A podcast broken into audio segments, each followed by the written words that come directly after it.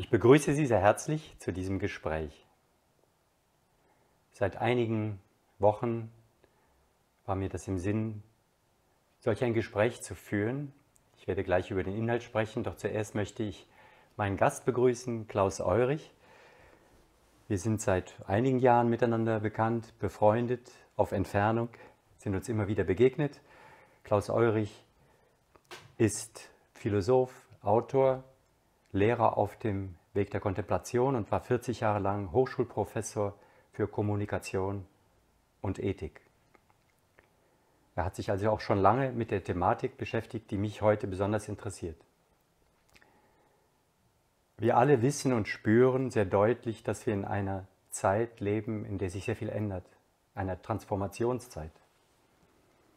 Sie wurde immer wieder angekündigt ich denke nur an die Bücher, die mein Vater uns schenkte, als wir klein waren, von Nostradamus, der schon über eine Zeitenwende sprach. Man hat gesprochen auch über den Übergang vom Fischezeitalter zum Wassermannzeitalter in der Astrologie. Es gab Bewegungen, die das New Age angekündigt haben.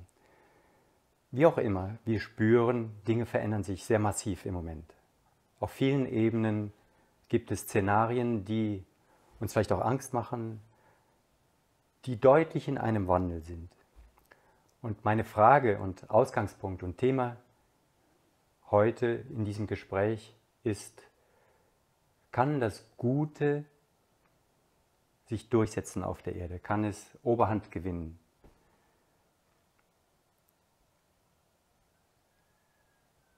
Ich als Musiker würde vielleicht auch gerne sagen, können wir als Menschheit ein neues Lied anstimmen, eine neue Melodie finden. Wir werden einsteigen in die Tiefe dieser Fragen, vielleicht auch auf eine Art metaphysische Ebene gehen, die sich mehr mit dem geistigen Hintergrund des Menschseins ganz allgemein befasst und versuchen einen Ausblick zu skizzieren was könnte kommen, wie könnte eine Vision sein für uns Menschen, wie können wir die Ereignisse und das Geschehen auf der Erde zum Guten wenden und was kann jeder Einzelne dazu beitragen. Klaus, ich gebe dir jetzt das Wort. Du wolltest, glaube ich, einleiten auch mit einem Rückblick auf die mhm. Entstehungsgeschichte der Menschheit. Ich, ich lasse dir einfach das Wort. Ja, vielen Dank, Markus, und vielen Dank auch für die Einladung, die mich sehr gefreut hat und immer noch freut. Aber ich würde auch ganz gerne einen Satz zu dir sagen, weil es ist ja nicht, äh, nicht selbstverständlich, eine solche Situation, auch wir beide in unserer ganzen Unterschiedlichkeit. Also für diejenigen jetzt, die uns zuschauen, die diesen Beitrag sehen, Markus Stockhausen, Musiker, Komponist, oft unterschätzt, Lyriker und für mich ein wirklich begnadeter Trompeter, der es vor allen Dingen zur Meisterschaft gebracht hat in dem intuitiven, improvisierenden Spiel. Ja. Wer das einmal gehört hat, wird verzaubert sein und umso wichtiger ist es und umso wichtiger ist es mir auch, dass du genau diese Tiefe, die du in der Musik erreicht hast, versuchst, in die grundlegenden Fragen des Menschseins hineinzutragen und entsprechend zu spüren. Zu spüren auch jenseits des Bücherwissens und jenseits des Faktenwissens, auf das wir uns normalerweise so gerne zurückziehen. Also schön, dass wir zusammen hier sitzen. Vielleicht ein kleiner Einschub. Musik und Wort sind ja auch verwandt. Ich spüre Dinge als Musiker in einer nicht verbalen Art. Und dennoch mhm. haben sie einen Sinn, einen inneren Sinn. Und diesen Sinn versuche ich zu ergründen, auch in der Deutung der Welt und meines Lebens und der Umwelt. Ich glaube, dass da die Musik sehr nah auch an dem Weg der Kontemplation liegt. Ja, dieses, ähm, dieses Erspüren von Tiefe der Dinge hinter den Dingen, mhm. das Erfahren der Stille hinter der vordergründigen Ruhe, auch das reinigt nicht nur das Bewusstsein, es reinigt das Wort, es reinigt den Klang. Und ich glaube, so verbinden sich da auch zwei, zwei Ebenen, denn letztlich ist Sprache auch ein Instrument. Ja, aber ähm, du hattest mir den Ball zugespielt, vielleicht so als Einstieg, bevor wir uns über Sein und Sinn oder wo kommen wir her, wo gehen wir hin, versuchen zu unterhalten. Man muss ja mit aller Vorsicht an dieses Thema herangehen. Vielleicht einen ganz kurzen Blick zu werfen ähm, in unsere Geschichte und zu schauen, wo befinden wir uns im Moment eigentlich in dem, was Evolution genannt wird. Und ich möchte versuchen, das ganz kurz zu machen. Wir haben als, als Menschheit, als, als eine Lebensgattung verschiedenste Stufen durchlaufen. Die beginnen mit einem Zeitalter, das man das Magische nannte, das dem Archaischen folgte. Der Mensch noch nicht wirklich Mensch, man könnte sagen Vorstufen des Bewusstseins. Es gab noch keine Personalität, es gab noch keine Abstraktion, es gab noch keine Vorstellung von Zeit, geschweige denn von Kultur und ähnlichem. Und dann kam eine ganz große Mutation, könnte man sagen. Jean Gebser, ein ähm, Schweizer Wissenschaftler, sprach in der Form darüber. Eine große Mutation. Es erwachte in der Menschheit die Frage, wo kommen wir her und wo gehen wir hin. Und es entstand ein Gespür. Die Menschen spürten, da muss etwas Größeres sein. Es kann doch nicht sein, dass ich meine Maßstäblichkeit alleine aus mir selber ziehe. Die Sehnsucht, kann man sagen, war erwacht. Und sie hat uns über uns hinausgezogen.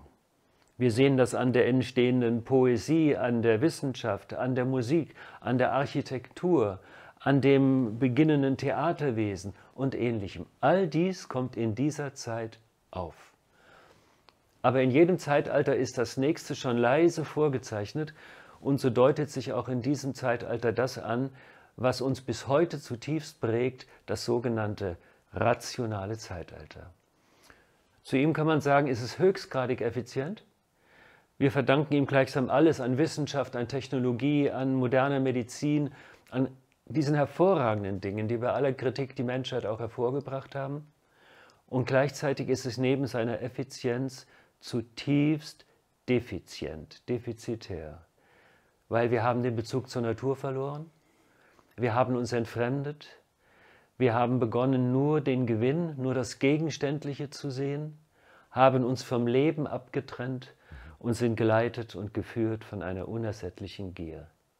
Nun könnte man sagen, so wird es zu Ende gehen, aber es wird uns ein fünftes Zeitalter vorausgesagt, man nennt es Integral, und Hierfür wird eines wichtig sein. Wir befinden uns in Vorstufen dazu.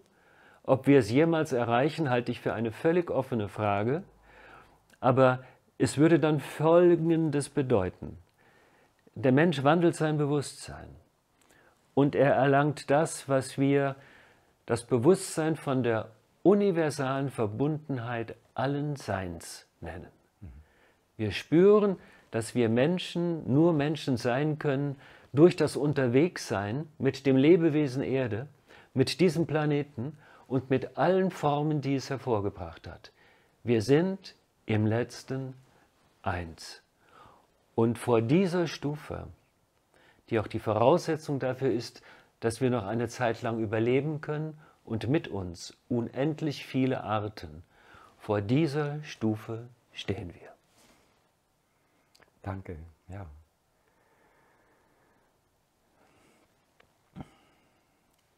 Wir haben in den letzten 150 Jahren eine enorme Entwicklung durchlaufen. Technisch, von den ersten Dampfmaschinen bis heute zu ultraschnellen äh, Flugzeugen.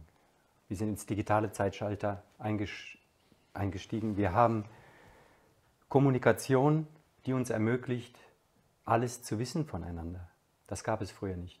Wir sind von einer Milliarde auf acht Milliarden innerhalb von 150 Jahren 8 Milliarden Menschen auf der Erde angestiegen. Und wir wissen Dinge voneinander, können Dinge monitoren mit Satelliten, mit allen möglichen technischen Mitteln, können eingreifen in die Natur auf eine Weise, wie wir es nie vorher konnten, auch schädigend eben leider. Aber was sich nicht mitentwickelt hat, ist eben das ethische Bewusstsein. Wie gehen wir um mit den Lebensformen?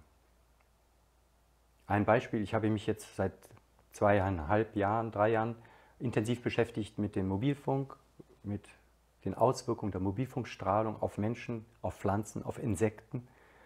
Und es ist etwa zeitgleich mit diesem massiven Artenschwund, der im Moment äh, vor sich geht. Ich will nicht sagen, dass das die einzige Ursache wäre, aber es ist eine beteiligte Ursache, dass durch die Mikrowellenstrahlung, die hochfrequente Mikrowellenstrahlung, alles beeinflusst wird. Wir sind elektrische Wesen.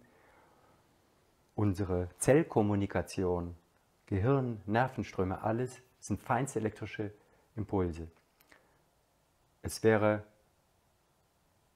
einfach unintelligent zu glauben, dass da keine Wechselwirkungen hm. bestehen. In welchem Maße, das muss man sehen, aber ich glaube in einem viel größeren Maße als heute äh, angenommen wird. Das ist jetzt nur ein Beispiel, um zu sagen, wir sind technisch sehr weit, aber wir ignorieren die Konsequenzen aus dem, was wir tun, auf technische Weise. Und dann gibt es hm. viele andere Dinge, die man jetzt aufzählen könnte. Ja? Aber es ist ein wichtiges Beispiel. Es ist deswegen ein wichtiges Beispiel, weil ich sag mal, die standardisierte Wissenschaft, die Folgen, die du angedeutet hast, ja abstreitet.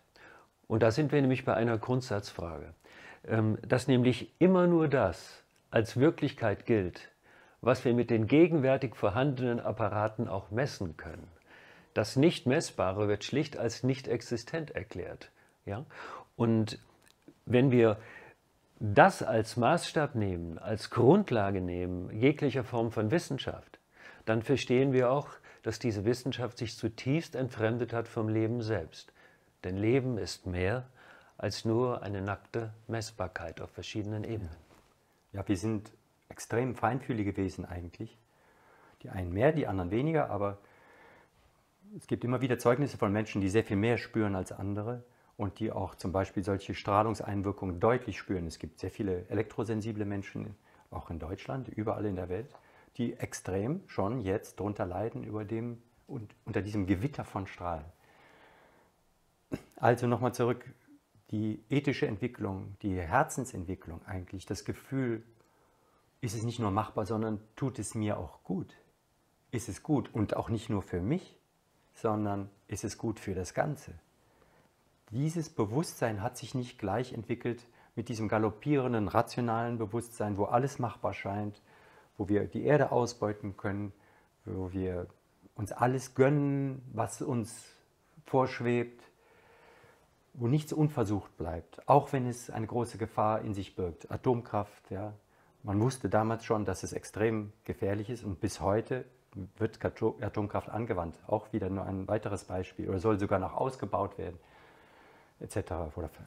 Zum Glück haben wir in Deutschland hier einen Atomausstieg geplant, an dem wir hoffentlich festhalten. Wo gehen wir hin als Menschheit? Was bedarf es, damit wir in ein anderes Fahrwasser kommen? Und anhand oder aus dem Grund, sage ich mal, aus dem Grund des aktuellen Ukraine-Krieges, der jetzt vieles neu in unser Bewusstsein auch ruft. Wir haben jetzt 70 Jahre Frieden gehabt. Ich bin mein ganzes Leben lang äh, 65 Jahre bin ich jetzt äh, mein ganzes Leben lang in Frieden aufgewachsen. Ich habe mich in einem wunderbaren Umfeld entwickeln dürfen. Und natürlich wünsche ich das allen anderen Menschen auch auf der Erde. Aber ich frage mich, das ist eine Gretchenfrage, kann es uns als Menschheit gelingen, in ein anderes Bewusstsein zu gelangen, das Krieg und diese extremen Grausamkeiten nicht mehr braucht zur menschlichen Entwicklung, zur menschlichen Reifung? Ich glaube, wir haben das nie gebraucht. Ich glaube, wir haben nie Krieg und Zerstörung wirklich gebraucht, um uns zu entwickeln. Eigentlich war von Anfang an alles da. Der Krieg und die Zerstörung, sie sind uns auf gewisser Ebene ein Lehrmeister geworden. Das kann man sagen, dass wir aus dem Desaströsen unsere Schlussfolgerung ziehen und dass wir merken, im letzten verwunden wir uns auch selber mit dem, was wir tun und was wir anrichten. Aber wir brauchen die Zerstörung nicht, um uns zu entwickeln. Eine wesentlich stärkere Kraft, ähm, auch wenn sich das nach einem Kalenderspruch anhört, ähm, ist die Liebe, die uns ausnahmslos gut tut und die allen Menschen gut tut und die von uns als schlimmste Personalitäten vielleicht bezeichneten Exemplare unserer Gattung. Auch sie wären ohne Liebe, wäre ohne Zuwendung ein Nichts. Also für mich ist es von daher eine Frage des Perspektivwechsels. Wie schauen wir im Moment auf die Erde? Und lassen wir uns von dem Desaströsen, was uns begegnet, so vereinnahmen, dass wir glauben, es gehörte zu unserer Entwicklung dazu. Ich glaube das nicht. Ich möchte den Blick wechseln. Und ich möchte schauen, wo liegen die Energien, die uns heilen, die unsere Seele heilen, die die Kultur heilen. Wir brauchen eine Kulturheilkunde, die alles übergreift. Und die Quellen dazu, die liegen bereits jetzt in jedem von uns drin. Und allein wenn uns dieses bewusst wäre, wir brauchen nichts neu zu wünschen. Wir brauchen kein Buch mehr zu schreiben. Jeder Mensch trägt diese unendliche Potentialität zu einem aufstrebenden Wesen in sich. Und es liegt mehr oder weniger auch an ihr oder an ihm alleine, das in die Wirklichkeit zu tragen. Und ich glaube, dies gehört auch dazu, zu diesem notwendigen Entwicklungssprung, Markus. Wir sind für uns selber verantwortlich. Und zwar vollständig.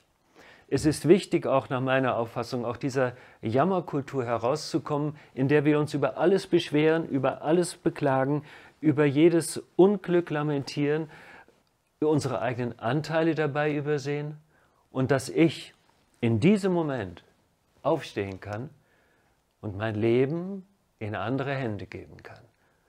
Und da liegt für mich der Schlüssel. Und da liegt für mich gleichzeitig das Problem. Denn das traue ich uns auf dem evolutionären Niveau, auf dem wir uns im Moment noch befinden, das zutiefst ich-behaftet ist, auf allen Ebenen, bis hin zu unserer Gattung verglichen mit anderen Lebewesen, traue ich uns das noch nicht zu. Und deswegen, um deine Bemerkung, deine Frage abzurunden, werden die Lehrmeister und Lehrmeisterinnen der Zukunft wahrscheinlich wieder Katastrophen sein, in die wir beginnen, uns hineinzubewegen, bis wir mit dem Rücken an der Wand stehen und merken, hey Mensch, hier geht es nicht weiter, nicht so, nicht auf den alten Wegen, nicht mit den alten Methoden und dann dann kann das große Spiel beginnen. Oder ein neuer Zyklus eben. Ja, denn wir haben solche Zyklen gehabt. Die großen Kulturen sind untergegangen. Das ägyptische Reich, das griechische Reich, das römische Reich. Äh, man hat es überall gesehen, immer zyklisch. Und immer hat der Krieg dazugehört. Und immer haben die Grausamkeiten dazugehört. Und das ist wirklich eine Frage für mich sozusagen an die Götter. Darf jetzt auch mal bitte was Neues kommen? Ich möchte noch mal einen Schritt zurückgehen. Wenn ich sehe, versuche jetzt mal aus einer ganz anderen Perspektive zu fühlen. Menschliche Reife, menschliche Entwicklung. Und da gibt es eben vom Töten, ich töte jemand oder ich zerstöre etwas absolut, ich lösche etwas aus, bis zum feinsten, hochgeistigsten, was ein Mensch leisten kann oder fühlen kann. Das ist eine solche Palette. Und die hat es jetzt lange hier gegeben. Diese ganze Spannbreite von seelischer, menschlicher Erfahrung. Und die lässt ja als, in meinem Verständnis von Leben, von menschlichem Leben, lässt eine Essenz entstehen, eine Reife eines Menschen, die er vielleicht nur durch diese extremen Erfahrungen in der ganzen Bandbreite auch hat erreichen können.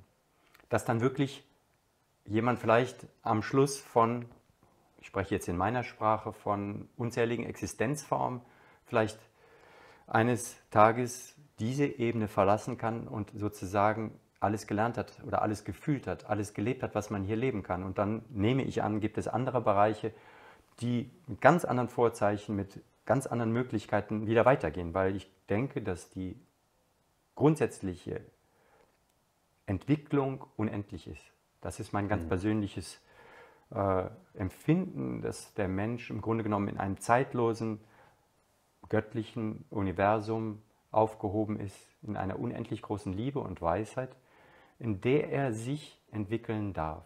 Und dazu gehört der Begriff der Freiheit, da können wir vielleicht gleich noch ausführlicher drüber sprechen, dass die Freiheit oder das Freisein ein höchstes Ziel ist und aus diesem Grund der Freiheit oder des Freiseins die Schöpfung so angelegt ist, dass auch jeder Fehltritt erlaubt sein muss, damit die tiefste persönliche Erkenntnis gewonnen werden kann.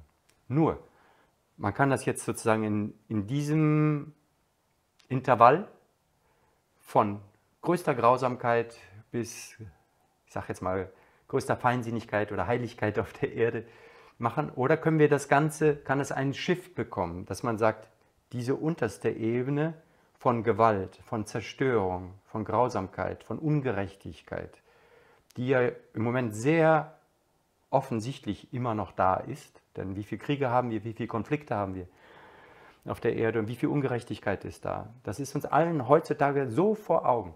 Und kann man diese, dieses Intervall sozusagen anheben, dass man sagt, können wir nicht die Gewalt oder diese notwendigen Erfahrungen, die in dieser Richtung des Extrems mit dem sogenannten Bösen bezeichnet wird es, können wir das nicht anheben und sublimieren. Zum Beispiel, dass wir das in Theaterstücken, in Debatten, in, in Sportwettkämpfen, in irgendwelchen Arten von Auseinandersetzungen, aber sublimiert durchmachen mit demselben Gewinn einer seelischen Erfahrung.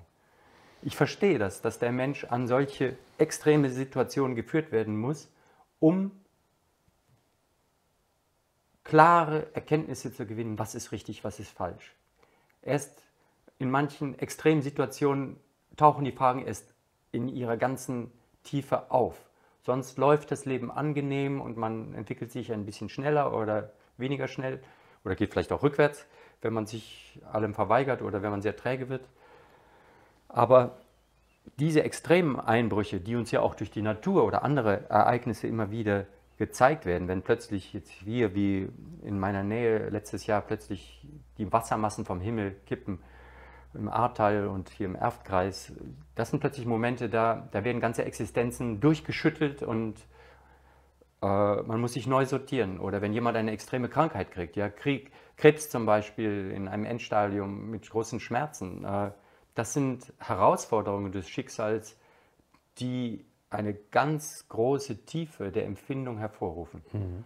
Also müssen Kriege, müssen solche Zerstörungswellen, wie sie immer wieder seit Jahrtausenden über die Erde gehen, müssen die noch sein? Oder darf das bitte mal anders sein? also ich würde da gerne mal ein paar verschiedene Ebenen einziehen ähm, und das eine von dem anderen ein wenig unterscheiden. Ich stimme uneingeschränkt zu ähm, der Aussage von dir, dass wir schmerzvolle Erfahrungen, dass wir das Leiden, dass wir das Scheitern im Leben benötigen. Wir benötigen es auch, um unsere eigene Tiefe überhaupt kennenzulernen. Es gehört zu uns und es gehört zu unserem Wesen. Das ist das eine. Das andere sind die kriegerischen Exzesse, die du ansprichst. Und da liegt für mich ein ganz gewaltiger Unterschied. Mhm. Und hier sind wir auf der Frage oder bei der Frage nach Gut und nach Böse. Ähm, du hast eben auch zum Beispiel die Naturgewalten mit ins Spiel gebracht. Ähm, Katastrophen auf den unterschiedlichsten Ebenen. Ich würde gerne verschiedene Dinge voneinander abgrenzen. Mhm. wobei das Erschreckende im Moment ist, dass vieles von dem gleichzeitig wirkt. Also einer der ganz großen deutschen Denker, das war Leibniz, ähm, er hat, was das Böse betrifft, verschiedene Formen unterschieden. Er hat zunächst mal unterschieden in das physikalische Böse. Das ist das, was sich ereignet, ähm, wo wir nichts gegen tun können. Das sind die Naturgewalten, das sind Erdbeben, das sind Felsabbrüche, das sind Fluten, ähm, die über uns kommen und ähnliches.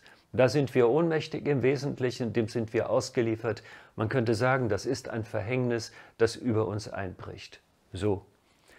Das Zweite, was er da nannte, ist das moralische Böse. Da sind wir ausnahmslos selber verantwortlich, weil das moralische Böse basiert auf der Freiheit. Der Freiheit, der Mensch kann sagen, ob er etwas will oder ob er etwas nicht will. Und er entscheidet, was er tut und was er nicht tut. Ja? Und das Dritte, was er nennt, er nennt es das metaphysische Böse.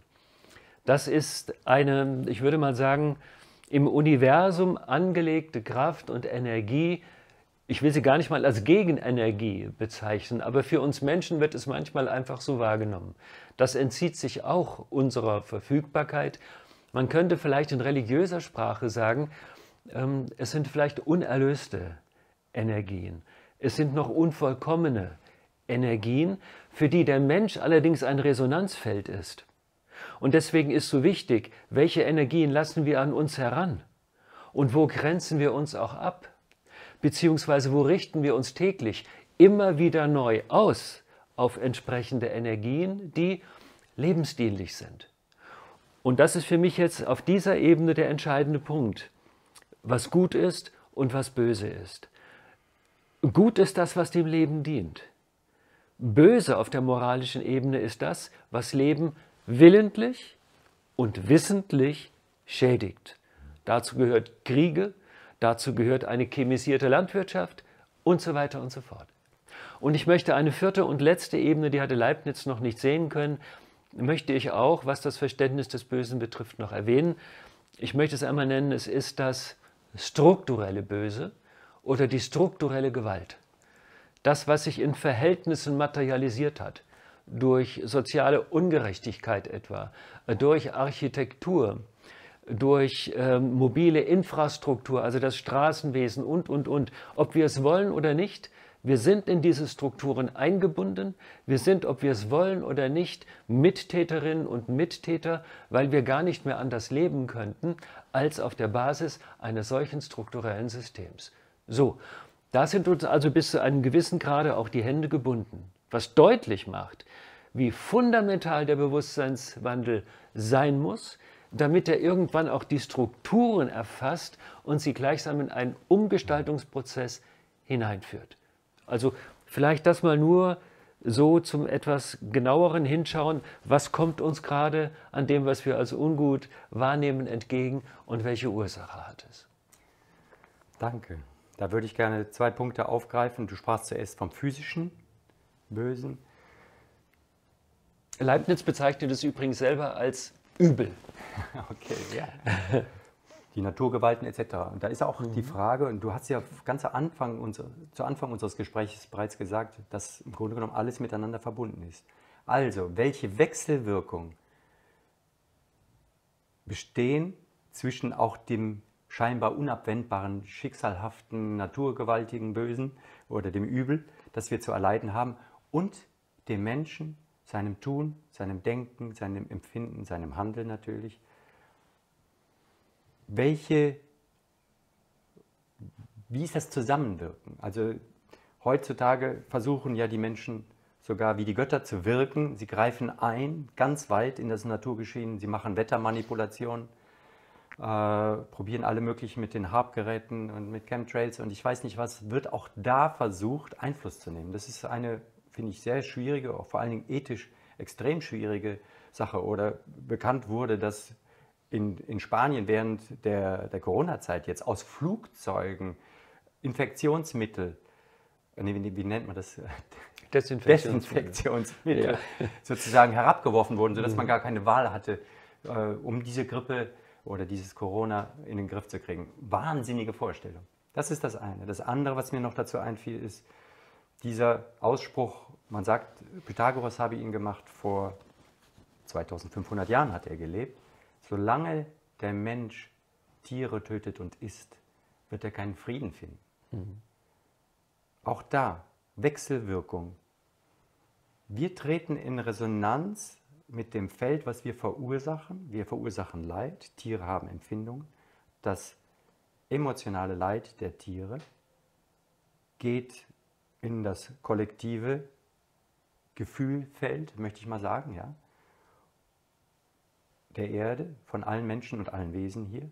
Und indem ich Fleisch wieder esse, das ist jetzt natürlich eine grobe Beschreibung, komme ich in Resonanz mit diesem Leitfeld auch, was Tiere erleben. Millionen oder vielleicht sogar Milliarden Tiere werden jeden Tag geschlachtet. Das ist unglaublich, was auf der Erde geschieht. Also ich votiere für einen Vegetarismus oder für einen auf jeden Fall sehr, sehr viel achtsameren Umgang mit Tieren, um nicht nur die Ressourcen zu schüren, sondern zu schonen, sondern vor allen Dingen auch, um mehr Frieden auf die Welt zu bringen. Mhm. Das sind die beiden Dinge, die mir äh, da einfielen. Da, da unterstütze ich dich uneingeschränkt. Ähm, Ich glaube, an der vegetarischen Lebensweise und Lebensform geht auf Dauer gar kein Weg vorbei. Und wir müssen in den Aussagen auch jetzt gar nicht zurück bis Pythagoras. Also bei Tolstoi finden wir auch etwa diesen wunderbaren Satz, also wunderbar, ähm, natürlich nicht ganz ernst gemeint, aber solange es Schlachthöfe geben wird, wird es auch Schlachtfelder geben sagt er. Ja? Auch dieser Zusammenhang, einfach dieses zutiefst zerrüttete Verhältnis dem Leben an sich gegenüber den Menschen inbegriffen. Oder äh, Albert Einstein mhm. hat dasselbe gesagt, die, die Menschheit wird keine Chance auf Überleben haben, wenn sie nicht auf den Verzicht des Genusses von Fleisch verzichtet. Also da an diesem Beispiel, ähm, das Meer ist jetzt für mich nur als ein ähm, auch ein, ein, ein Vegetarismus. Ähm, du entschuldigst, wenn ich das Wort mir mal genauer anschaue, aber dieses Vegetarismus hat für mich etwas äh, Hartes und Unerbittliches. Das trage ich einerseits auch in mir, äh, aber gleichzeitig weiß ich auch, dass äh, die wirkliche Umkehr zu einer vegetarischen Ernährung ähm, nur aus Liebe kommen kann.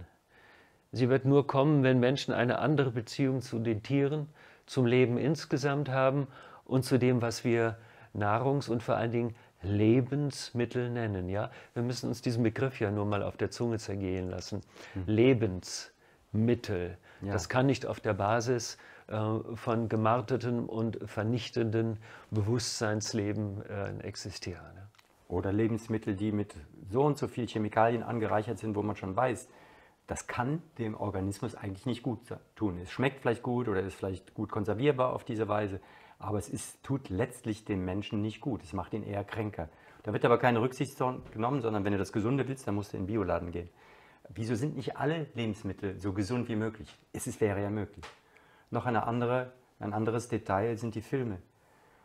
Jeden Tag werden weltweit Filme produziert, die Gewalt verherrlichen. Und zwar in einem hohen Maße. Ich kann es selber oft nicht ertragen, wenn ich mal im Hotel irgendwo den Fernseher anmache und mir doch was angucke, dann finde ich auf den meisten Kanälen abends, am späteren Abend, Gewalt, Gewalt, Gewalt.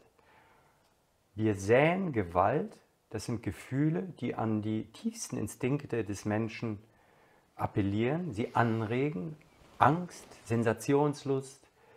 Ja, das wird genährt. Wir ziehen uns das sozusagen rein und reichern dieses Feld an der Angstelementale, der Gewaltelementale. Elementale ist ein Begriff, äh, den ich gelernt habe, für quasi wie Wesenheiten, die wir erschaffen durch Gedanken und Gefühlsmuster. Es gibt manche Hellsichtige, die können diese Wesenheiten wahrnehmen. Äh, wir tragen sie mit uns herum, wir nähren sie. Das, was wir in uns aufnehmen, ganz allgemein gesagt, ob das jetzt Speise ist oder Filme oder Medieninformationen, die nähren Energien in uns, mhm. Muster. Und wir treten in Resonanz mit einer kollektiven Angst, mit einer kollektiven Psychose. Ja, was haben wir die letzten zweieinhalb Jahre erlebt in der ganzen Corona-Zeit? Das war eine gigantische Beeinflussung, wenn nicht Manipulation, aber zumindest eine ganz gigantische Beeinflussung der Meinung aller Menschen, wie schlimm das ist und was man zu tun hat und wie man sich zu verhalten hat und so. Also Resonanzmuster werden teilweise eben auch mit Millionen Euro finanziert, werden lanciert, um bestimmte Szenarien zu kreieren, die dann wieder irgendwelchen wirtschaftlichen Zwecken dienen und so weiter. Abstrahierter Resonanz. Wir sind in Resonanz miteinander, mit unserer Umgebung, mit den Tieren, mit den Pflanzen, mit dem Lebewesen Erde, das auch sich in einer Evolution befindet. Thema Klimakrise. Hier, wo ich wohne, in der Eifel, vor 30.000 Jahren, da gibt es ein Museum in der Eifel, das das beweist mit Gesteinsmaterialien, Versteinerung. Vor 30.000 Jahren war hier tropisches Klima. Vor 10.000 Jahren, wissen wir in Deutschland, war eine Eiszeit. Ja? Wir haben die Endmoränen, wir haben die Ablagerung. Hier, wo wir, wo wir hier leben, war vor einigen tausend Jahren Meer. Wir finden auch jetzt die Muscheln mhm. im Ackerboden. Also, dass sich die Dinge ständig ändern. Oder im 13. Jahrhundert nachgewiesen war das Erdklima um drei Grad wärmer, für 100 Jahre lang. Solche Schwankungen gibt es. Also es ist nicht nur das CO2, es ist die Sonneneinwirkung, es ist die Evolution auch der Erde als Lebewesen, die in Resonanz mit den Wesen, die auf ihr leben und mit dem, in Resonanz auch mit dem ganzen kosmischen Geschehen eine Bewegung vollzieht. Insofern sehe ich da auch die Herausforderungen, die wir jetzt haben mit den großen Hitzekatastrophen, Bränden und Verwüstungen und Verdorrungen von Pflanzen, dass, dass es eingebettet ist in große Zyklen. Ja, aber es, äh, das, was wir im Moment erleben, glaube ich, ist grundlegend unterschieden von den Zyklen in der Vergangenheit. Mhm. Und ich glaube nicht, dass wir das vergleichen können mit den, mit den Wellenbewegungen, die wir erlebt haben über die Eiszeiten in die nächsten Hitzeperioden etc. Weil das, was sich heute vollzieht, ist wirklich, ich meine auch evident belegbar, es ist menschgemacht. Und es ist in Verbindung gleichzeitig mit einer Vernichtung, einer Ausrottung von Arten, die irreversibel, unwiederbringbar aus dem Prozess der Evolution verschwinden, die auch menschgemacht ist. Es ist verbunden mit einem Aufzehren, könnte man sagen, des Planeten durch mittlerweile fast acht Milliarden Menschen. All das, was wir im Moment haben, Markus, was wir erleben, auch die Konvergenz der Krisen, das Zusammenwirken der Krisen, die Kulmination der Krisen, die Zuspitzung wirklich an allen Punkten und Ecken und Enden. Und wir merken, es braucht nur noch ein oder zwei Brandbeschleuniger mehr wie Putin oder einen Trump oder ähnliches, ja, dann kann dieses gesamte System kollabieren. Aber all dies ist vom Menschen in die Welt gesetzt, durch seine Gier, durch das Haben wollen durch keine Respektierung von Grenzen und ähnliches. Und ähm, das scheint mir etwas grundlegend anderes zu sein, als wenn wir uns in einem evolutionären Zyklus befinden, der seine mehreren tausend Jahre braucht. Hm? Das, was wir im Moment erleben, du sagtest es vorhin, basiert im, im Wesentlichen vielleicht auf den Entwicklungen in den vergangenen 150 Jahren. Wenn wir uns aber nur mal die Dramatisierung in den vergangenen 20 Jahren etwa anschauen, weltweit oder hier in einem Land wie uns, dann wird uns deutlich, wo wir uns hier befinden.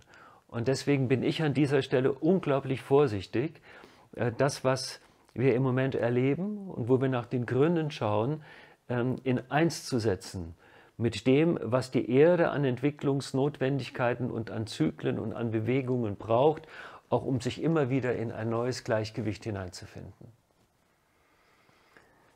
Gut, Menschen gemacht. Dann sprechen wir mal über Bewusstsein oder Bewusstheit. Mhm. Das ist ja eigentlich der Schlüssel. Wie bewusst sind wir Menschen? Unseres Tuns, unseres Handelns, der Auswirkungen unseres Handelns. Welche und was resultiert daraus? Welche Erkenntnisse ziehen wir daraus? Wo sind wir sozusagen als Menschheit, diese acht Milliarden?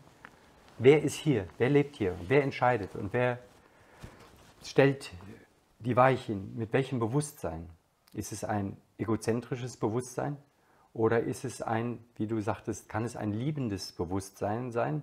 Das führt uns vielleicht in das, wo wir hinwollen, auch mit diesem Gespräch, welche Auswirkungen, welche Visionen wir haben.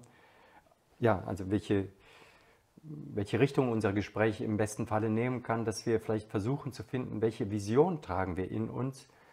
Kann eine solche Masse von Menschen eine Bewusstheit erlangen, dass sich das Blatt doch noch sozusagen zum Guten wendet, dass die schlimmsten Katastrophen nicht kommen müssen, sondern dass wir irgendwie noch die, die Kurve kriegen, obwohl jetzt viele schon sagen, es ist fünf nach zwölf und wir erleben quasi den Kulminationspunkt des Kollapses. Wir sind kurz davor und irgendwann bricht das ganze System zusammen und dann müsste ein Neuanfang auf einer sehr viel tieferen Stufe wieder beginnen, dass man sich neu organisiert und die wahren Werte äh, werden deutlicher erkannt anhand des unermesslichen Leides, das auftaucht. Ist das nötig?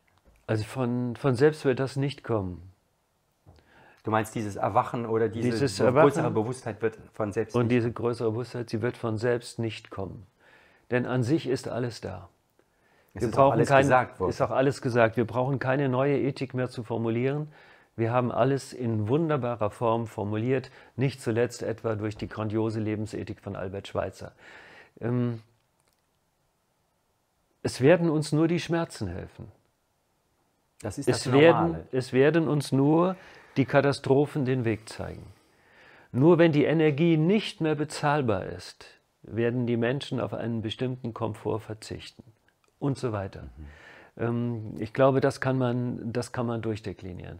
Insofern habe ich an dieser Stelle eine gewisse Grundskepsis, weil wir hatten genügend Zeit, das zu erkennen und auch entsprechende, ich sag mal, Konsequenzen wiederum auf struktureller Ebene einzuleiten, die es den Menschen erleichtern, diesen Weg mitzugehen. Denn natürlich kann nicht jede Frau und nicht jeder Mann ähm, von sich aus das ganze Leben neu so gestalten, äh, dass es konform ist mit dem, was wir an, an, an Förderung der Umweltbedingungen und Ähnlichem brauchen.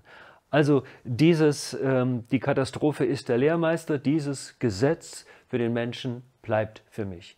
Auch aus dem einfachen Grunde, weil er zutiefst imprägniert ist von der, ja in alter Sprache der Theologie, von der siebten Todsünde, der schlimmsten der Todsünden, auch wenn sie so ganz harmlos daherkommt.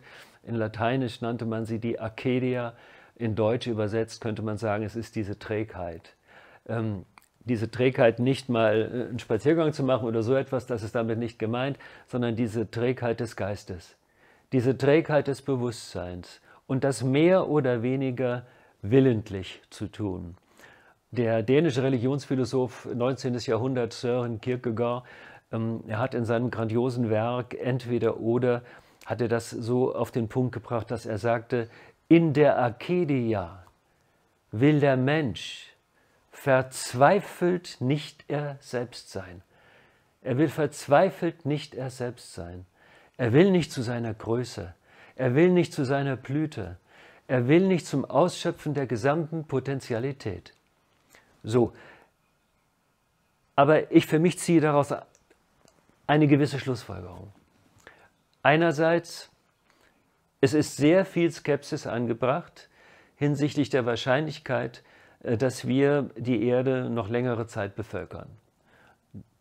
Das lese ich einfach in den Gesetzen, das lese ich in den Vorkommnissen und ich lese das in den Menschen, die mir begegnen. Zweitens aber gibt es etwas, ähm, das mit einem ganz gewissen Zeitverständnis verbunden ist, das wir in der griechischen Antike und auch in der Gegenwart noch Kairos nennen dass wir also herausfinden aus der Umklammerung einer Zeit, in der wir uns als Opfer fühlen und dann auch als Opfer der Verhältnisse. Kairos, diese jugendliche antike Gottheit, sie möchte uns etwas ganz Bestimmtes sagen. Jeder Moment, der dir begegnet, ist einzig. Jeder Moment enthält alle Potentialität. In jedem Moment kannst du aufstehen und umkehren. Es liegt nur an dir und wie du auf die Begebenheiten der Erde schaust. Aber sei achtsam, sei wach, denn der Moment kommt unerwartet. Sei also vorbereitet. Das ist für mich ein, eine unglaubliche Vorstellung, die ich in Verbindung bringe auch mit dem, was ich als Hoffnung bezeichne. Auch wenn um uns herum alles zusammenbricht, es reicht, wenn ich in diesem Moment aufstehe, meine Potenziale ausschöpfe. Wenn die ganze Welt in Blut und in Gewalt versinkt, ein Mensch, der erkennt und aufsteht, den Gedanken der Liebe findet, die Liebe lebt, baut ein neues Resonanzfeld. Und wir brauchen vielleicht dann gar nicht viele Menschen, die dieses System dann zu einem Kipppunkt führen und wirklich ein neues Zeitalter einläuten. Also zusammengefasst, die Lage ist desaströs. Die Lage ist fast hoffnungslos. Nur ein Wunder könnte man sagen, kann uns noch retten. Aber ich halte diese Wunder für sicher, wenn wir verstehen, dass wir die Trägerinnen und Träger dieses Wunders sind. Und das kann sich in genau diesem Moment ereignen. Und hier drehen wir jetzt nämlich die Sache mal rum. Es ist nicht nur auf der negativen Seite alles miteinander verbunden. Ja? Wenn wir solche kraftvollen Signale haben, die von einzelnen Menschen ausgehen, in wirklich innerer Klarheit und großer Umkehrentscheidung und metaphysischer, spiritueller Leidenschaft, dann fließt auch dies in das gesamte Feld der Energien des Menschheitwesens insgesamt, das diesen Planeten wie ein geistiges Netz umspannt. Und das kann Folgen haben. Und das ist das Urvertrauen, um es mal so zu formulieren, äh, das ich noch habe. Und das wäre auch meine Antwort äh, auf deine Ausgangsfrage. Sehr schön. Da in diesen Worten liegt eigentlich dieser ganze Ausblick drin. Danke.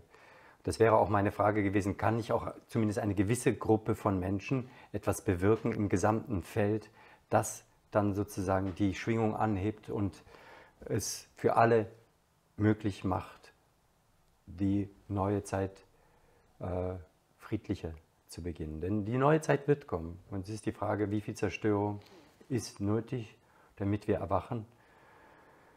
Es ist viel darüber spekuliert worden, wann und wie das geht, wir sind mittendrin, wir sind in diesem Wandel drin. Und mein Wunsch ist es, und darum führen wir auch dieses Gespräch, möglichst viele Menschen zu erreichen und zu ermutigen, diese Hoffnung, von der du sprichst, ihnen zu geben, zu sagen, dein Verhalten, dein Denken, dein Fühlen, dein Aufstehen inmitten des Chaos, dein dich bekennen zum Leben, zu allen Lebensformen, die Weitung deines Bewusstseins dass wir Menschen mit den Tieren, mit den Pflanzen, mit der Erde, ja mit dem ganzen Kosmos eine Einheit sind. Das kann dazu führen, dass sich das Blatt zum Guten wendet, sozusagen, und das Gute Oberhand gewinnt, um nicht zu sagen, das Gute kann siegen. Wir sind ja eingebunden in den Kosmos. Kosmos heißt Ordnung. Das heißt, in der Musik spricht man von Oktaven der Schwingungen. Wir sehen jetzt hier unsere irdische Sphäre. Wir wissen aber, wir sind einer von wie viel? Zehn Planeten um die Sonne herum. Und das Sonnensystem hat Milliarden von Sonnen. Und dann gibt es Milliarden von Sonnensystemen. Also wir sind bei weitem nicht alleine. Und alles ist im Kosmos in dieser Ordnung aufgehoben. Ich spüre im ganzen Kosmos so eine Liebe und Weisheit, wie die Dinge sich bewegen, wie sie ineinander wirken, mit welcher unglaublichen Weisheit die Planeten sich umeinander drehen, in ihren Bahnen, die Sterne am Firmament seit Jahrtausenden doch sehr, sehr ähnlich da sind. Sie geben uns ein Gefühl von Sicherheit, von Kontinuität, von Verlässlichkeit, von Güte und dann wieder runtergebrochen auf den Alltag, wie wir in manchmal aussichtslosen Situationen Hilfe bekommen, wie uns jemand hilft, ein liebendes Wort, eine Geste, eine Handreichung. Hilfe taucht auf und Lösungen zeigen sich. Da ist ein Wohlwollen in der Schöpfung, eine Güte, die uns ja nicht nur in dieses Leben gebracht hat, denn wir sind ja nicht aus uns selbst hier erschienen, sondern eine Kraft hat uns ins Leben befördert, der wir nur danken können, denn jeder von uns möchte leben und auch wenn es schwierig ist, jeder will sein Leben leben und will die Erfahrung machen als menschliches Wesen. Aber diese Kraft hilft uns auch oft, immer wieder aus dem Schlamassel rauszukommen, eine neue Lösung zu finden. Und es gibt vielleicht tatsächlich so nicht nur im negativen Kulminationspunkte, sondern wie du sagst, auch äh, mir fehlt der richtige technische Ausdruck, aber das System, wo zum Beispiel eine, ein Element in einen anderen Aggregatzustand übergeht. Mhm. Ja? Wasser, Eis und bei 0 Grad wird es plötzlich flüssig mhm. oder bei 100 Grad, grob gesagt, wird es. Plötzlich geht es in einen dampfförmigen Zustand. Vorher nicht. Ja? Mhm. Du siehst bei 99,9 Grad noch nicht, dass es Dampf wird. Mhm. Gut, es dampft ein bisschen, aber ihr wisst, was ich meine. Äh, das ist das zweite dialektische Gesetz von Karl Marx, der Umschlag von Quantität in eine neue Qualität. Ja, wunderbar. Also, wird uns das als Menschheit gelingen? Ich wünsche mir neue Schulsysteme, in denen von Anfang an Ethik ein Hauptfach ist, von den Sechsjährigen, Siebenjährigen. Wie achten wir einander? Wie gehen wir miteinander um? Wie nehmen wir Rücksicht? Wie nehmen wir Rücksicht aufeinander? Wie sorgen wir dafür, dass alle was haben? Ausgleich, wie, wie üben wir Gemeinschaftsleben? Im Großen gedacht auch, dass da viele Beispiele gegeben werden, ja, dass der junge Mensch selbstverständlich weiß, okay, das ist eine Erde, wir sind hier so und so viele Milliarden Menschen, das Essen muss für alle reichen und alle sollen sich gut entwickeln dürfen. Das heißt, dass die Rohstoffe von da nach da äh, transportiert werden müssen, damit alle genug zu essen haben oder was fabrizieren können. Und dann ist ein Land da, das hat vielleicht wenig und dann helfen alle, dass dieses Land mehr bekommt, so dass ein Ausgleich da ist, dass alle genug Bildung haben, genug zu essen, ein Dach über dem Kopf, soziale Absicherung, Entfaltungsmöglichkeiten im wissenschaftlichen, im künstlerischen, im, was weiß ich was, im kommunalen Bereich, dass das Leben, wir haben die Intelligenz, wir haben sie, wir könnten das ganze Leben wie ein Paradies hier organisieren. Es ist alles da, wie du sagst. Es verlangt nur den Willen, den inneren Entscheid für das Ganze zu denken. Dieses Wir-Gefühl, weg vom Ich-Gefühl, vom Ego-Tunnel zu einem Wir-Gefühl. Schaffen wir das? Ist das im Schicksal der Menschheit jetzt dran? Ist es vorgesehen? Ist das die nächste Stufe, in der wir hineinwachsen können? Du sprachst vorhin von Jean Gebser, aber im Vorgespräch haben wir auch von Taillard de Chardin äh, gesprochen. Vielleicht kannst du dazu noch was sagen. Wie siehst du da die mögliche Evolution und wo stehen wir da genau als Menschheit? Gelingt uns vielleicht dieser neue Schritt? Das ist unglaublich schwierig zu sagen. Und ich müsste mich selber verleugnen, wenn ich jetzt einfach Ja sagen würde. Und auch solche, ich nenne sie mal metaphysischen Modelle, wie sie etwa Teilhard de Chardin oder auch Hugo Enemia Lassalle entwickelt haben, sind im letzten natürlich Wunschvorstellungen. Aber Wunschvorstellungen, die durchaus auf ähm, evolutionären Gesetzen, wenn sie sich denn zu Ende entwickeln können, diese Gesetze basieren. Also Teilhard de Chardin, der große christliche Mystiker, ähm, der ähm, hat in seinem Werk Der Mensch zum Kosmos, hat er ähm, das so beschrieben, dass er sagt, äh, der Mensch bewegt sich vom Punkt Alpha, von dem Beginn zum Punkt Omega, äh, zum Ende seiner Entwicklung und an diesem Punkt Omega wird er gleichsam mit dem Göttlichen verschmelzen in Unterschiedlichkeit. Und er hat gesagt, auf diesem Weg wird uns etwas helfen, was ähnlich wie die Atmosphäre den gesamten Planeten umspannt und er gab dem das Wort Noosphäre, also eine geistige Sphäre, woraus wir ableiten können, wenn wir das einfach wissenschaftlich auch weiterdenken. Keine Idee, kein Gedanke, keine Tat, keine Nichttat, nichts ist verloren. Alles ist gleichsam äh, geborgen in dem universalen Schatz des Geistigen. Und von daher ist auch der, der kleinste Gedanke, wenn er gut im Sinne von lebensdienlich ist, etwas, was nicht durch das Aussprechen bereits schon wieder erledigt ist. Nein, es reichert gleichsam diese Noosphäre an, muss sich zwar durchsetzen gegen diese unendliche Masse an gewalthaften Fantasien und ähnlichem, ne? aber es geht kein Weg daran vorbei. Und Hugo Enomia Lassalle, der erste westliche Zen-Meister, der ja auch in Hiroshima war, als die Atombombe fiel, äh, Hugo Enemia Lassalle, er hat die fünf Zeitalter von John Gibson noch fortgeschrieben und er hat gesagt, wenn wir es schaffen, ähm, dann kommt noch ein sechstes Zeitalter. Er nannte es das Transzendentale, also das alles überschreitende, transzendere Zeitalter, wo der Mensch gleichsam in den göttlichen Raum eintaucht, auch hier mit dem Göttlichen verschmilzt in Unterschiedlichkeit. So, das sind wunderbare Vorstellungen, in denen ich mich auch wunderbar innerlich beheimaten kann. Ähm, gleichzeitig ist mein Blick so nüchtern zu sehen, ähm, dass ich glaube, dass wir das auf dem gegenwärtigen Niveau der menschlichen Entwicklung nicht schaffen werden, nicht schaffen können. Dazu sind wir, glaube ich, auch in der Masse schlicht und einfach zu destruktiv noch angelegt und zu ich behaftet und das Ich will haben. Und wir verweigern uns der notwendigen Erkenntnis, die da ist. Ja, ich erinnere an dieser Stelle mal nur an eine der ganz, ganz großen Weisheitslehren, die wir äh, nicht nur bei Jesus von Nazareth und auch im Thomas-Evangelium finden, sondern etwa auch in der Predigt von Benares des Buddha, der Siddhartha Gautama, den Sie den Erwachten genannt haben. Ja, Buddha sagt, das menschliche Leben ist Leiden. Aber Leiden hat immer nur zwei Ursachen. Es ist erstens das Anhaften und zweitens das Nicht-Erkennen. Und an diesem Punkt sind wir noch nicht wirklich weiter. Ich möchte dazu vielleicht zu diesem Punkt von meiner Seite abschließend auch ähm, etwas sagen, was mich als Gedanken tief geprägt hat. Es ist ein Buch, ähm, das in, in meinem Geburtsjahr 1950 äh, erschienen ist von dem großen jüdischen Religionsphilosophen Martin Buber. Es trägt den Titel Pfade in Utopia. Es könnte jetzt in die Gegenwart geschrieben sein. Und darin schreibt er, ich zitiere, es gibt für uns nie ein Zurück.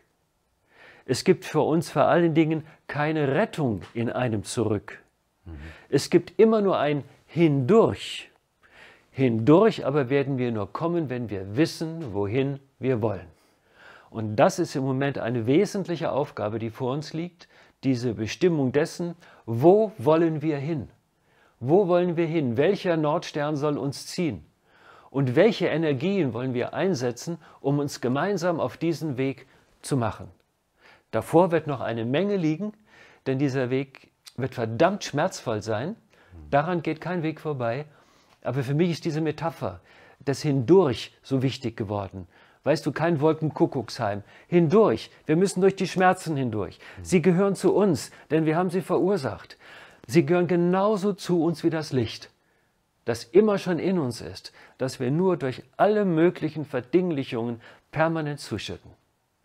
Es ist alles da, Markus. Aber wem sage ich das?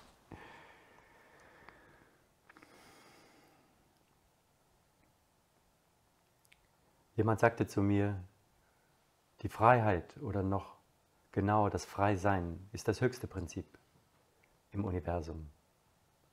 Und es beinhaltet naturgemäß auch jeden Fehltritt, auch jede Verirrung.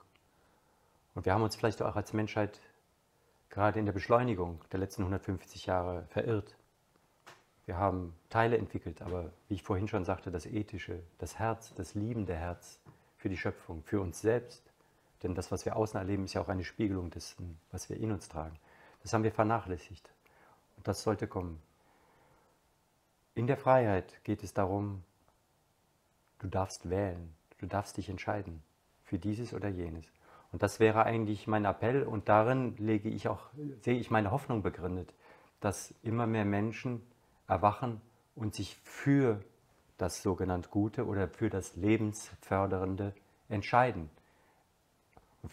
Für mich persönlich reicht schon die Anschauung der Katastrophen, die sich jetzt abzeichnen oder die wir tatsächlich schon erleben, um zu sagen, wir müssen, wenn wir überleben wollen und wenn wir Glück erfahren wollen als menschliche Wesen in unserem menschlichen Leben hier auf Erden, dann sollten wir uns tunlichst für das gute, lebensfördernde entscheiden. Und wir müssen unsere Egoismen sozusagen hinten anstellen. Das sehen vielleicht noch nicht viele und in dem Sinne gebe ich dir recht, vielleicht muss es diese schmerzvolle Erfahrung wieder einmal geben, damit auch der Letzte erkennt, so geht es nicht weiter. Dennoch habe ich diese Hoffnung und das wünsche ich all unseren Zuschauern auch und dies bitte auch weitertragen und vielleicht diese Gedanken in ihrer ganz schlichten Einfachheit weitertragen. Es braucht die willentliche innere Entscheidung für das Leben, für das Gute, für das Lebensfördernde, für die Pflege des Lebens in der menschlichen Erziehung, im Umgang mit der Natur, mit den Tieren, mit den Pflanzen, mit der Erde. Denn, wie wir schon sagten, alles ist möglich. Wir könnten ein Paradies auf der Erde schaffen. Und es liegt an uns Menschen. Und wenn es stimmt, dass die Freiheit das oberste Prinzip ist oder das Freisein, dann ist es auch möglich, diesen Quantensprung zu vollziehen und ein Leben auf der Erde zu schaffen, das allen gut tut und wo eine sehr positive und glückliche Lebensweise möglich ist. Glaubst du nicht? Ja. Es ist zumindest eine an, Möglichkeit. An sich schon. Darf ich da eine ganz kleine Geschichte zu erzählen? Ja, natürlich. Äh, das war so Anfang der 90er Jahre und ähm, äh, da habe ich in, in Hamburg eine Zukunftswerkstatt gemacht mit Menschen. Und meine Tochter, die war damals ähm, so etwa zehn Jahre alt, die war auch dabei. Die war oft mit damals schon als, als Kind auf meinen Seminaren.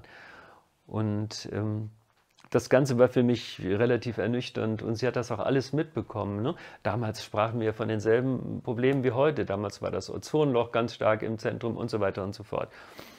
Und als wir dann wieder nach Hause gefahren sind von Hamburg, damals nach Münster, da sagte sie, ich erinnere mich da ganz genau dran, Papa, du darfst deswegen nicht so traurig sein, sagte sie. Nach uns werden andere kommen und die machen es besser. Sehr schön. Mhm. Ja, wir sind bei den abschließenden Gedanken.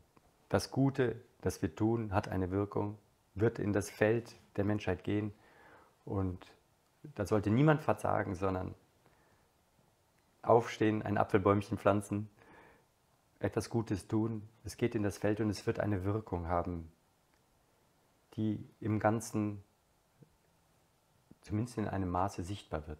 Und wenn wir uns gegenseitig anspornen und ermutigen, Hoffnung haben und lieben, wirklich die Liebe zur Schöpfung vielleicht neu entdecken und das zur höchsten Maxime machen, dann kann es auch gelingen. Ja. Und wenn wir dann vielleicht doch den Glauben dran verlieren,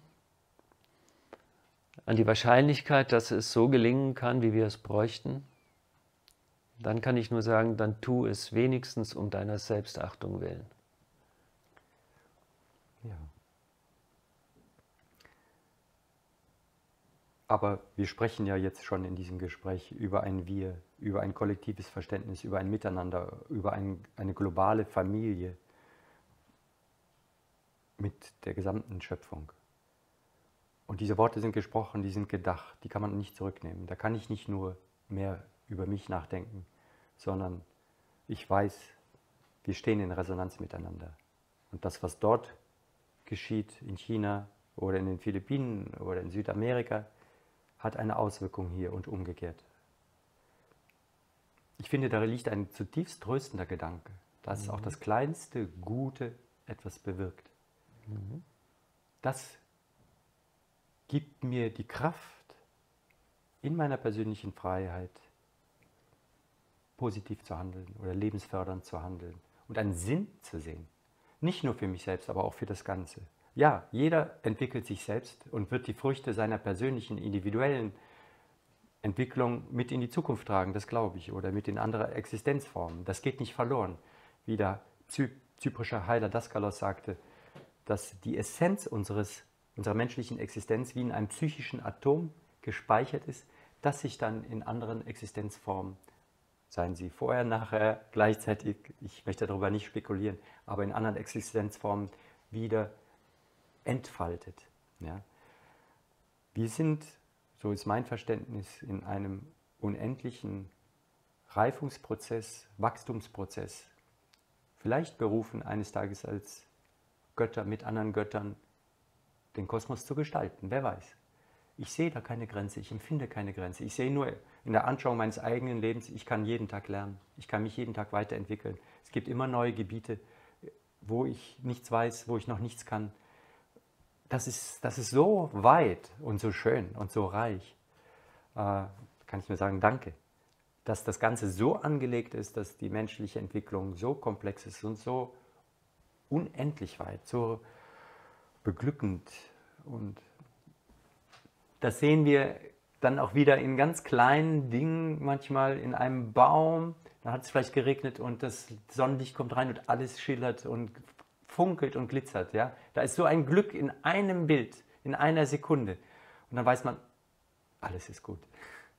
Trotz dem, was ich sonst höre von der Welt. Und das ist mir im letzten Jahr sehr oft gegangen, dass kleine Momente mich zutiefst erfüllt haben und mir bestätigt haben. Leben. Das Leben ist unendlich reich, unendlich schön, unendlich gut. Oder in menschlichen Beziehungen, Augenblicke, Augen Blicke, die ich mit manchen Menschen habe, die mich zutiefst berühren und erfüllen und wo Liebe mitschwingt und wo ich weiß, ja, da ist eine ganz tiefe Resonanz. Und das ist gut, das ist zutiefst gut und das macht mich glücklich. Ja. Dem habe ich eigentlich gar nichts hinzuzufügen. Klaus, dann danke ich dir sehr, dass du gekommen bist, dass wir miteinander haben sprechen dürfen. Und ich hoffe, dass die guten Schwingungen unseres Gespräches Kreise ziehen, wie ein Stein, der ins Wasser fällt. Ja, dass es eine Wirkung hat und viele Menschen inspiriert. Mut zu haben, Hoffnung zu haben, tätig zu werden, kreativ, die schöpferischen Kräfte in die Tat, in das rechte Wort, was auch immer es gerade braucht, zu bringen. Danke. Ich danke dir auch. Und ich freue mich schon, wenn ich mal die Gelegenheit wieder habe, zu einem deiner nächsten Konzerte zu kommen.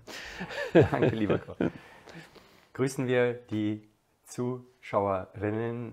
Danke, dass ihr dabei wart. Alles Gute.